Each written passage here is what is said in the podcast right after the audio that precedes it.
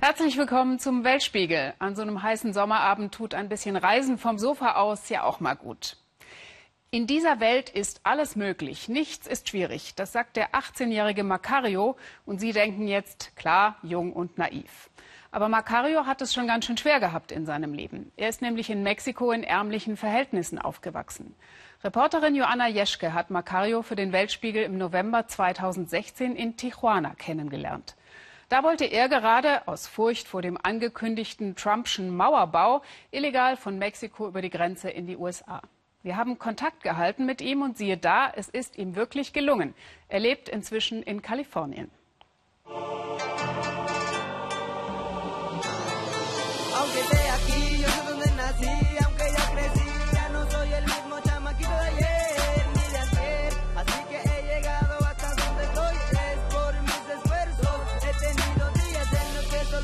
Seine Flucht, sein Grenzübertritt, sein neues Leben. Davon handeln seine Lieder, das sind seine Themen.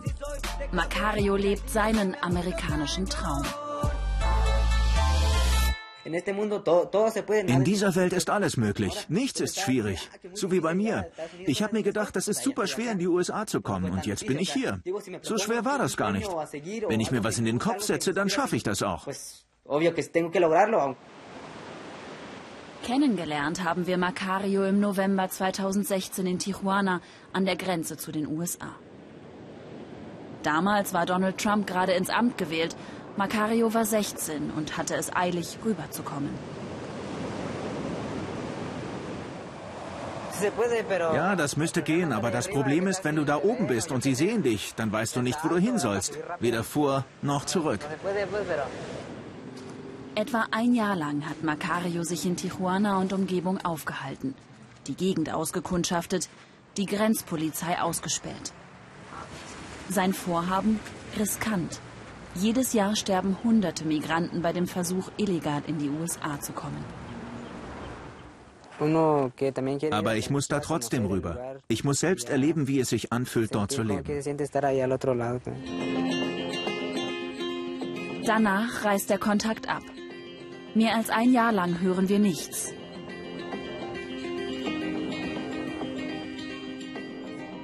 Im Januar dann diese Nachricht. Hier ist Macario. Es hat geklappt. Ich lebe jetzt in den USA. Als wir ihn wieder treffen, erzählt er mit leuchtenden Augen von seiner Flucht. Im letzten November war der Moment gekommen. Bei Nacht brach er auf, kletterte über diesen Grenzzaun. Ja, du bist nervös. Du merkst, wie sich dir die Kehle zuschnürt. Du fühlst das Adrenalin und du rennst so schnell du kannst. Die Grenzpatrouillen sind hinter dir her. Du versteckst dich, wie in einem Videospiel. Aber wenn du es schaffst, fühlt es sich gut an. Für ihn sieht der amerikanische Traum so aus. Er möchte Musik machen, Erfolg haben, Geld verdienen Bisher hat er ein paar Clips auf YouTube veröffentlicht. Macario hofft auf ein besseres Leben als daheim im Süden von Mexiko. Irgendwo in Kalifornien lebt er jetzt. Wo genau dürfen wir nicht sagen, um ihn nicht zu gefährden. 40 Prozent der Einwohner Kaliforniens sind Latinos. Fast alles hier ist zweisprachig. Selbst wir kommen mit Spanisch fast besser zurecht als mit Englisch.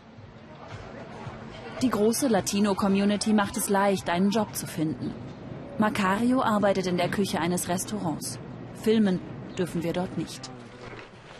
Die meisten Latinos gehen dahin, wo schon Familie wohnt, auch Macario. Sein Bruder lebte schon vor ihm in den USA. Wie Macario arbeitet auch Simon in einem Restaurant und spart für die Zukunft in Mexiko. Haus, Kinder. Lange bleiben will er nicht. Es sind die äußeren Umstände, die uns hierher treiben. Hier können wir Geld verdienen. Wir sind nicht hier, weil es hier irgendwie schöner wäre. Simon lebt seit zwei Jahren in Kalifornien. Die Stimmung, sagt er, habe sich verändert, sei feindlicher geworden, seitdem Donald Trump Präsident ist. Dabei profitieren die USA doch von unserer Schufterei. Auf den Feldern, in Restaurants, überall arbeiten wir Mexikaner. Und machen die Jobs, die sie nicht machen wollen.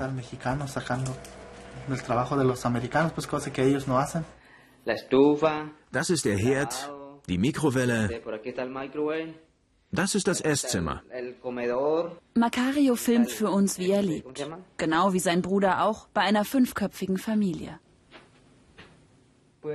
Das hier ist mein Zimmer. 400 Euro zahlt er im Monat. Die Vermieter stammen ebenfalls aus Mexiko, haben ebenfalls keine Papiere. Ein gutes Geschäft für alle. Gut 1000 Dollar verdient Macario im Monat. Zehnmal so viel, wie er in Mexiko bekommen würde. Einen Teil des Geldes schickt er heim zu seinen Eltern. Mal 100 Dollar oder mal nur 50. Das ist schon was da drüben, das hilft schon. Von hier aus ist das leichter. Diese Geldzahlungen aus den USA machen einen beachtlichen Teil der mexikanischen Wirtschaftskraft aus. Viele Familien sind darauf angewiesen.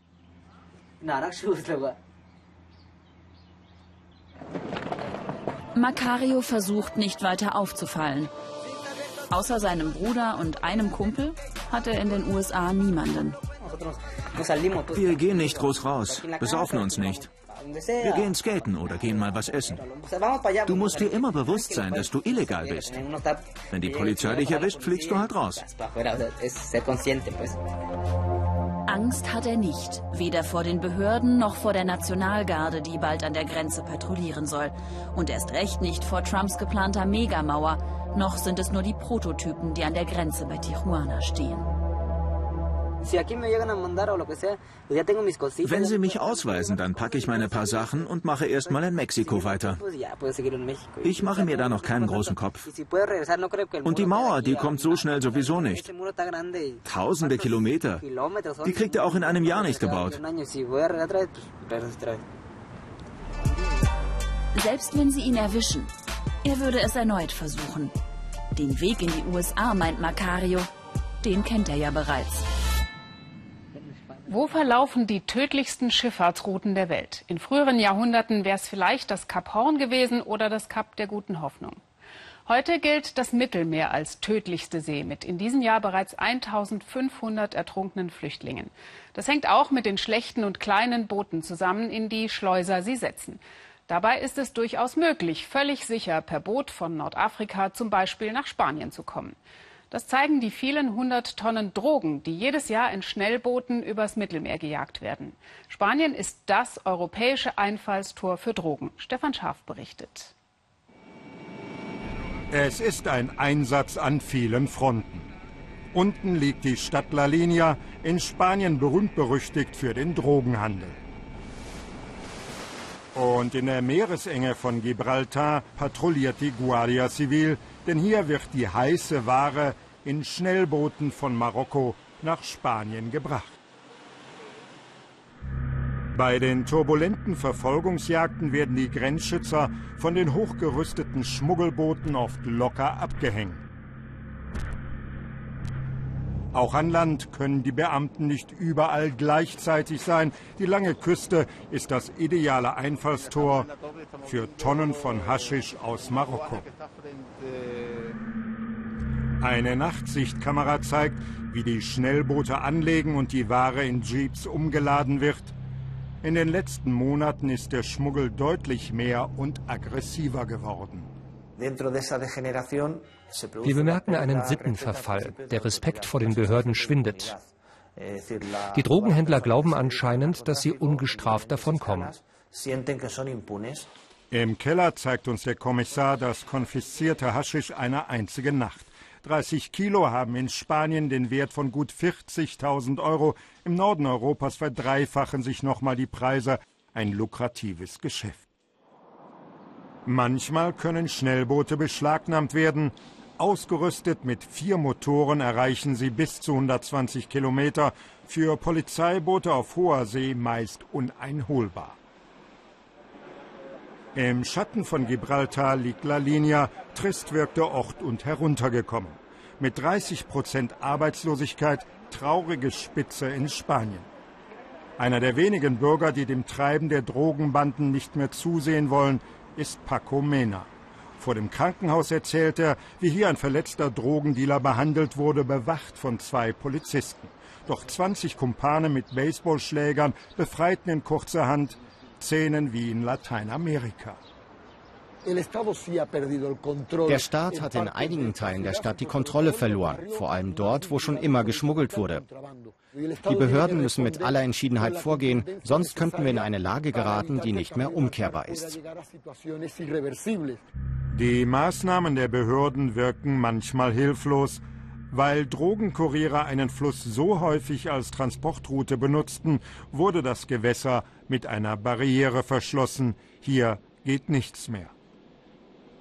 Doch die wirkliche Gefahr droht wo ganz anders. Es ist die Armut in La Linea. Deswegen betreiben die Bürgervereinigungen auch Suppenküchen in der Stadt, Lebensmittel gegen die größte Not. Die Arbeitslosigkeit bei Jugendlichen hat in La Linea sagenhafte 80 Prozent erreicht. Und deshalb etabliert sich in einigen Vierteln der Drogenhandel als Lebensform. Der Mangel an Perspektiven ist ein gefährlicher Nährboden.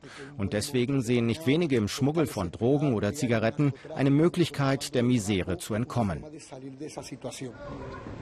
Mit Razzien geht die Polizei immer wieder gegen die Banden vor. Fast 800 Personen wurden im vergangenen Jahr allein in La Linea verhaftet, 150 Tonnen Haschisch und 12 Tonnen Kokain beschlagnahmt. Wir treffen in einem Hotel einen Jugendlichen, der wie so viele andere als Drogenkurier tausende Euros im Monat verdient. Ich warte im Auto am Strand, lade die Ware ein und bringe sie an einen sicheren Ort. Mit dem Verdienst kann ich meine Familie gut ernähren. Ein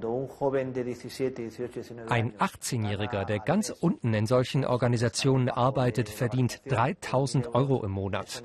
Da kann kein normaler Betrieb mithalten. Und deswegen brauchen wir ein Bündel an Maßnahmen, Investitionen in Arbeit und Ausbildung. In La Linea verläuft die erste Drogenfront Europas. Alles, was hier anlandet, gelangt später in den Norden des Kontinents. Auch deswegen sollte sich Europa mehr darum kümmern, was hier geschieht, das sagen uns viele. Die Bürgervereinigung von Pacomena fordert zum Beispiel, dass keine Schnellboote mehr zugelassen werden dürfen. Bei weitergehenden Lösungen, etwa der Legalisierung von Drogen, ist man skeptisch. Wenn man etwa Haschisch legalisieren würde, dann müsste man das in ganz Europa tun. Geschehe das nur in Spanien, würde das den Drogenhandel nicht beenden. Das Haschisch, das hier geschmuggelt wird, ist für ganz Europa.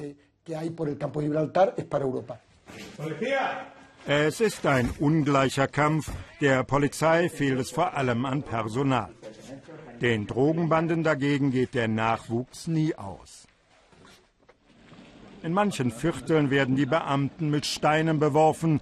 Der Schmuggel mit der Hanfpflanze ist nicht so harmlos, wie vielleicht manche meinen. Marokko ist der größte Haschischproduzent weltweit und das kriminelle Netzwerk reicht von Nordafrika weit über Spanien hinaus. Auch deswegen sollte sich Europa mehr um dieses Problem kümmern. Es ist ein Einsatz an vielen Fronten. Surinam ist ein Land im nördlichen Lateinamerika. Karibik, fruchtbar, Regenwald, ein paar Bodenschätze.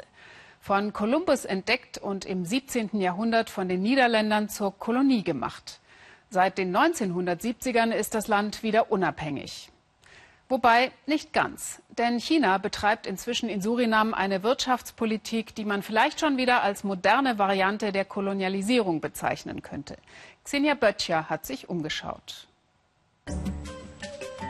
Die grünen Wipfel scheinen unendlich in Surinam. Fast das ganze Land besteht aus Regenwald. Doch das Idyll ist nicht mehr unberührt. Paulus hat eine Familie zu ernähren und da freut er sich, dass er heute ein paar Bäume fällen kann. Der Baum ist mehr als 600 Jahre alt, denke ich. Kann schon sein, dass der gleich ein paar andere Bäume mitreißt, ja. Aber da kann ich nichts machen. Wir brauchen den eben. 600 Jahre für 60 US-Dollar. Das Geld teilen sich die Arbeiter. Wer das kauft? Chinesen. In ihren Händen wird das Tropenholz zu Dielen, die demnächst in Deutschland, Holland oder in Belgien die Terrassen verschönern.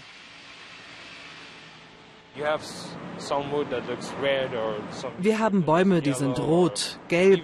Wir haben hier sogar lila Holz. Das sind sehr seltene Baumsorten und die Leute sagen, wow, das will ich haben. Die Geschäftsführung ist skeptisch gegenüber unserem Besuch, gewährt uns aber dennoch einen Blick. Der Familienbetrieb ist seit 20 Jahren in Surinam. Für Jimmy Chen ist Zeit Geld. Zehn Tonnen Holz kann er im Monat allein nach Europa verschiffen. Eine Goldmine. Dennoch ist Chen ruhelos. Wenn mein Betrieb ein Problem hat, kann ich nicht schlafen. Dann rattert mein Gehirn. Die chinesische Mentalität ist hart zu arbeiten. Ich habe drei Jahre Doppelschichten gemacht. Chens Sohn soll das gute Geschäft einmal übernehmen. Der Rohstoff Holz ist schier unendlich, die Arbeitskräfte aus Surinam sehr billig, die Regierung großzügig. Nein, wir bekommen keine Auflagen für den Export. Nein, wirklich nicht. Und es ist leicht, chinesische Arbeiter ins Land zu holen. Die gemeinsame Mentalität macht vieles einfacher. Der wertvolle Rohstoff Holz ist fest in chinesischer Hand. Surinamesen wie Paulus arbeiten allenfalls zu. Die ehemalige Kolonie der Holländer ist ein Zwerg in Südamerika. Nur 550.000 Einwohner. Die Mischung ist bunt und friedlich. Die Synagoge Nachbar der Moschee. Inzwischen ist jeder zehnte Einwohner aus China. Für die Regierung ist China der Entwicklungsmotor, den man kontrollieren kann. Sie nehmen es mit den Arbeitnehmerrechten etwas lockerer. Also ist es unsere Aufgabe, sie zu erziehen.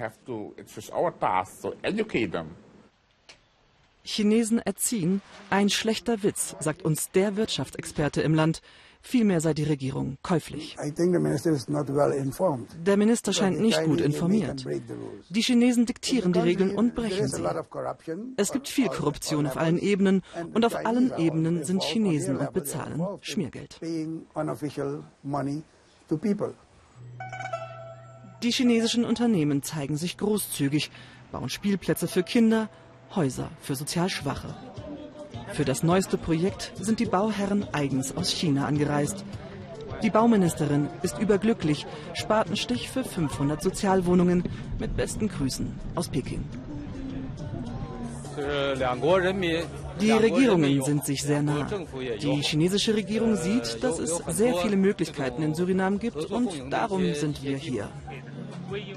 China habe viel Erfahrung, gute Technologien und noch ein Vorteil, bringe das Geld mit.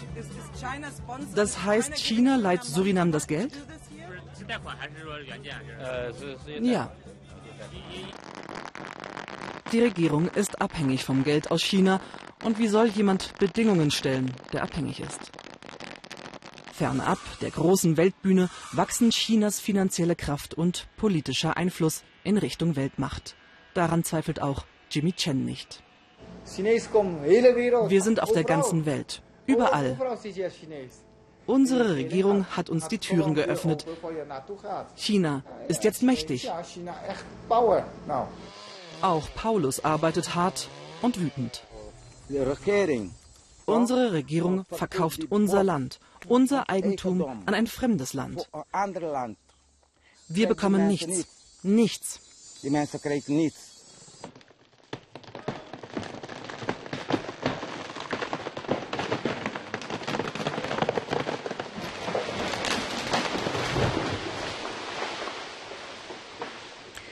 Unsere nächste Geschichte klingt ziemlich abstrus. Eine sektenähnliche evangelikale Freikirche soll in den 90er Jahren Kinder aus Heimen in Portugal entführt und nach Brasilien oder in die USA gebracht haben. Die Kinder waren offenbar für Bischöfe dieser Kirche vorgesehen, die sich auf Druck des Kirchengründers hatten sterilisieren lassen. Familie sollten diese Bischöfe dann aber trotzdem haben und bekamen sie auch, eben jene Heimkinder aus Portugal und zwar ohne Einwilligung der leiblichen Eltern. Wie absurd, wenn das tatsächlich stimmen würde. Seit einiger Zeit recherchieren portugiesische Fernsehjournalisten diese Vorgänge in der sogenannten Universalkirche vom Reich Gottes. Und der Verdacht scheint sich zu bewahrheiten. Lissabon. In einem Park treffen sich zwei Frauen. Die eine ist Mutter. Ihre Kinder sind seit 20 Jahren verschwunden. Die andere Frau war Babysitterin und behauptet zu wissen, was mit ihnen geschah. Beide Frauen wollen unerkannt bleiben. Sie haben, so sagen sie, Angst vor einer Kirche, die für das Verschwinden der Kinder verantwortlich sein soll. Zum ersten Mal seit 20 Jahren sieht die Mutter die Gesichter ihrer Kinder. Nun als Erwachsene. Meine Vera. Meine Kinder sind wunderschön. Ich war die Babysitterin von allen drei Kindern, solange sie in den USA waren. Ich weiß, wo sie sind, wer sie dorthin gebracht hat. Die Mutter hatte in den 90er Jahren ihre Kinder aus Not in ein Heim der evangelikalen Universalkirche gegeben. Die Babysitterin behauptet ihr gegenüber, dass die drei Kinder von dem Leiter der Kirche dort persönlich ausgesucht und in die USA gebracht wurden. Sie selbst sei in dem Privatjet des Kirchenoberhauptes mitgeflogen. Ich habe meinen Sohn nicht einmal laufen sehen. Leider habe ich eine schlechte Nachricht. Fabio ist tot.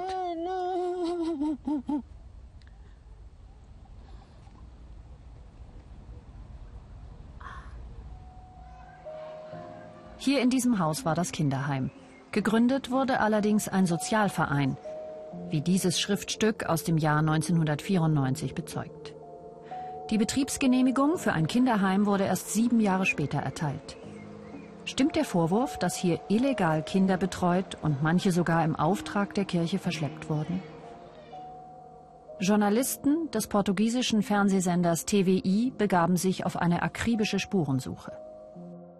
Eltern, die ihre Kinder vor 2001 hier abgaben, wurde offenbar mit Bescheinigungen eine Legalität vorgetäuscht, die es nicht gab.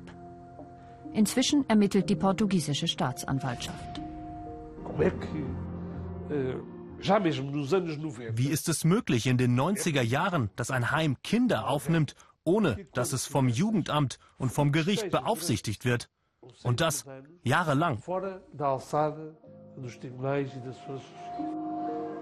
Eltern mit geringem Einkommen gaben hier ihre Kinder aus Verzweiflung ab. An ein Heim, das von der Universalkirche vom Reich Gottes betrieben wurde. Aber was ist diese Kirche? Die evangelikale Freikirche wurde 1977 in Brasilien von Edir Macedo gegründet. Der frühere Lotterieverkäufer nennt sich selbst Bischof, fängt in einem öffentlichen Park in Sao Paulo an zu predigen. Heute füllt der Tempel Kinosäle, Fußballstadien. Gebt alles, was ihr dabei habt, schreit ein Priester in diesem Video, das im Internet kursiert. Die Universalkirche verbreitet auf ihren Treffen das Heils- und Wohlstandsversprechen. Gib Gott ein Zehntel von dem, was du besitzt, und er wird dir das Dreifache zurückgeben. Ein Ex-Priester wirft der Kirche vor, auf diese Weise Millionen zu verdienen. Je mehr eingesammelte Spenden, desto höher steigt der Priester in der Kirchenhierarchie. Geht es gar nicht um Glauben? Das Wort Glaube benutzen wir nicht hinter dem Altar. Edir Macedo zeigt öffentlich seinen Reichtum. Er besitzt in Miami Apartments, einen Vergnügungspark für Millionäre, die sich ihr Auto ins Zimmer bringen lassen. Er hat eine Bank in Brasilien und die zweitgrößte Mediengruppe des Landes, TV Rekord. Er reist im Privatjet und gilt als einer der mächtigsten Männer weltweit. Heute hat die Universalkirche nach eigenen Angaben 9 Millionen Anhänger in 182 Ländern. 320 Bischöfe, 14.000 Priester. Der Ausbau seines Weltimperiums sollte nicht durch Vaterpflichten gehindert werden, so predigte der Kirchenchef Macedo im eigenen Kirchenkanal. Man zeugt Kinder wie die Ratten.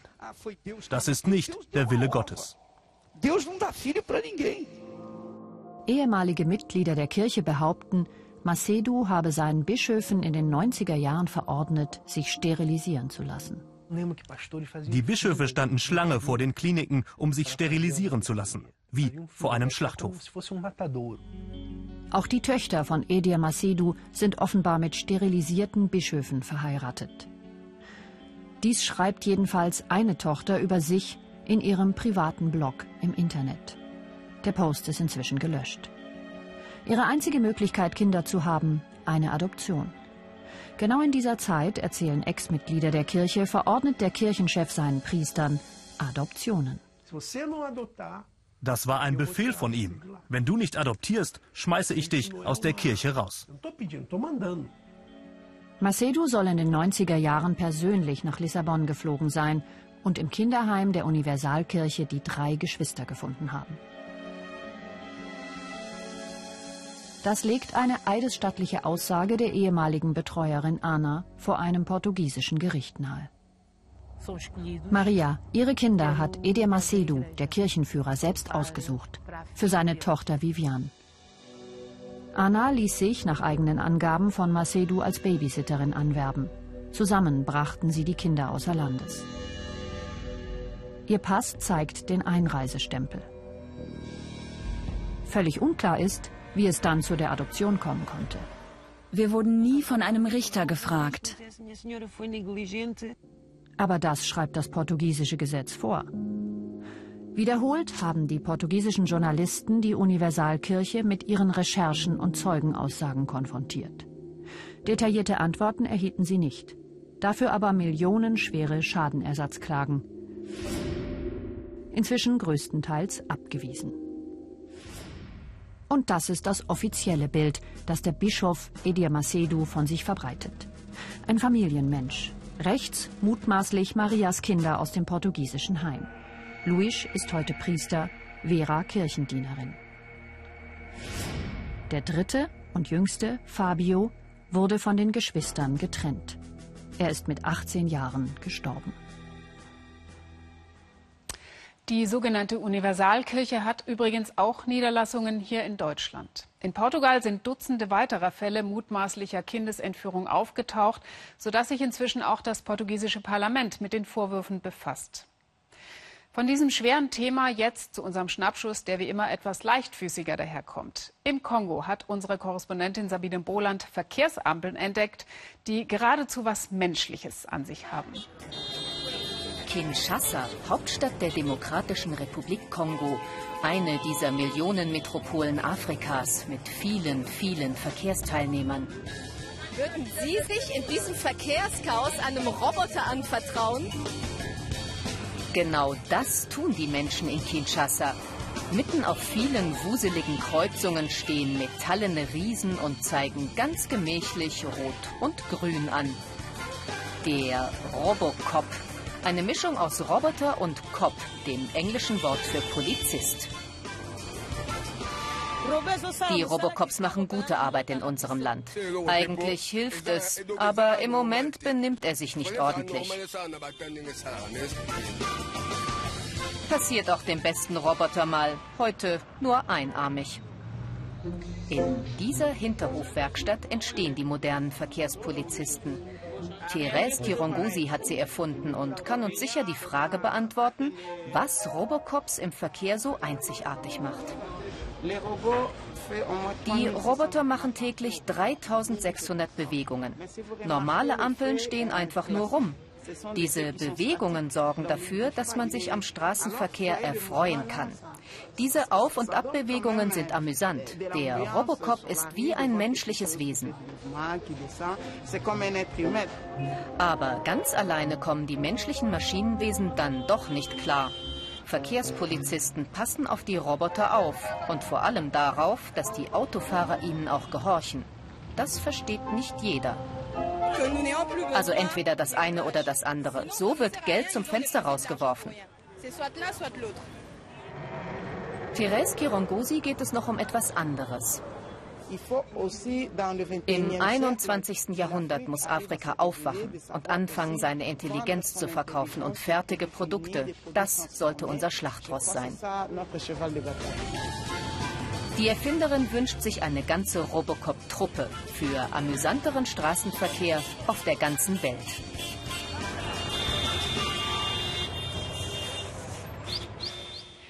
Bis zu welcher Zeile können Sie es denn noch lesen? Lautet ja immer die Frage beim Augenarzt oder Optiker. In Taiwan ist diese Frage für 80 Prozent der Menschen ein ziemliches Drama, denn diese 80 Prozent sind tatsächlich kurzsichtig. Und das ist nicht etwa genetisch bedingt, sondern hat mit den veränderten Lebensgewohnheiten zu tun. Mediziner warnen ja auch hierzulande vor zu viel Starren auf Smartphone oder Tablet und empfehlen, Kinder sollten weniger vor dem PC sitzen. Wie sich das im Extremfall auswirkt, konnte unsere Korrespondentin Annette Dittert in Taiwan schon sehr eindrücklich beobachten. Drachenbootfest in Taipei. Ein spannendes Rennen, wenn man erkennt, wer vorne liegt. Die meisten hier aber sehen davon genau so viel, so gut wie nichts. Denn 80 Prozent der Taiwaner sind wie Peggy schwerst kurzsichtig, wenn sie die Schule verlassen. Ihrer Mutter fiel das erst auf, als Peggy zwölf wurde und sie in der Schule immer weiter nach hinten fiel. Und eines Tages kam sie nach Hause und konnte nichts mehr lesen. Und der Arzt sagte mir, dass Peggy eine Operation brauchen würde, wenn ich nicht sofort etwas unternehme. Peggy war kurz davor, blind zu werden. Für eine teure Laseroperation aber hatte ihre Mutter kein Geld, denn kurz darauf starb ihr Mann. Und so begann sie in ihrer kleinen Wohnung am Rande von Taipeh Versicherungspolicen zu verkaufen und nähte nebenbei noch bis spät in die Nacht, bis sie das Geld zusammen hatte für eine in Ostasien mittlerweile sehr populäre Methode gegen die Kurzsichtigkeit, Nachtlinsen. Besonders dicke Linsen, die die Hornhaut über Nacht wieder zurückverformen, deren Wirkung aber nur hält, wenn man sie auch jede Nacht trägt und Peggys Mutter muss sie immer wieder neu kaufen. Das ist teuer, aber die Augen sind doch die Fenster zur Seele. Und wenn sie nicht sieht, werden die Welt und ihre Gedanken immer dunkel sein für sie. Ich wollte aber doch, dass sie helle Gedanken hat. Und ich hatte so Angst, blind zu werden. Denn meine Mutter hatte mich schon darauf vorbereitet und mir mit einer Augenmaske beigebracht, wie ich meine Socken wasche und falte für die Zeit, wenn alles dunkel werden würde.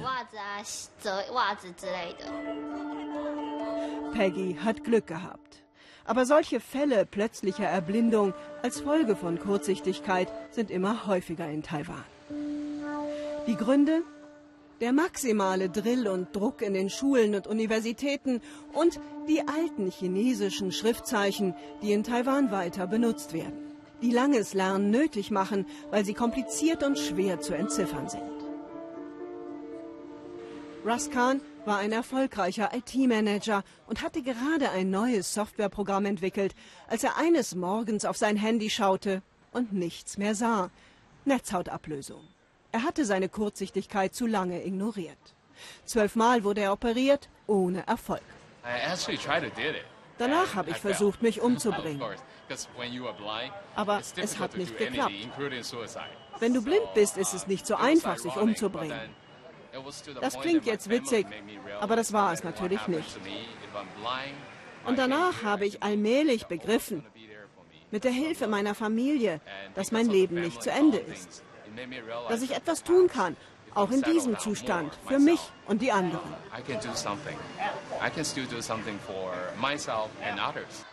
Seitdem tourt er durch Taiwans Schulen als lebende Warnung. Die Direktorin höchst selbst hat ihn heute eingeladen, denn sie will weg von dem autoritären Frontalunterricht, der auch schlecht für die Augen ist, hin zu einem spielerischeren Lernen. Als erstes erzählt er, wie es ist, wenn man morgens die Augen öffnet und trotzdem alles schwarz bleibt. Und dann, wie sie Blinden, die ihnen jetzt immer häufiger begegnen, am besten helfen können. Eine Stunde, die ab jetzt fest im Lehrplan ist.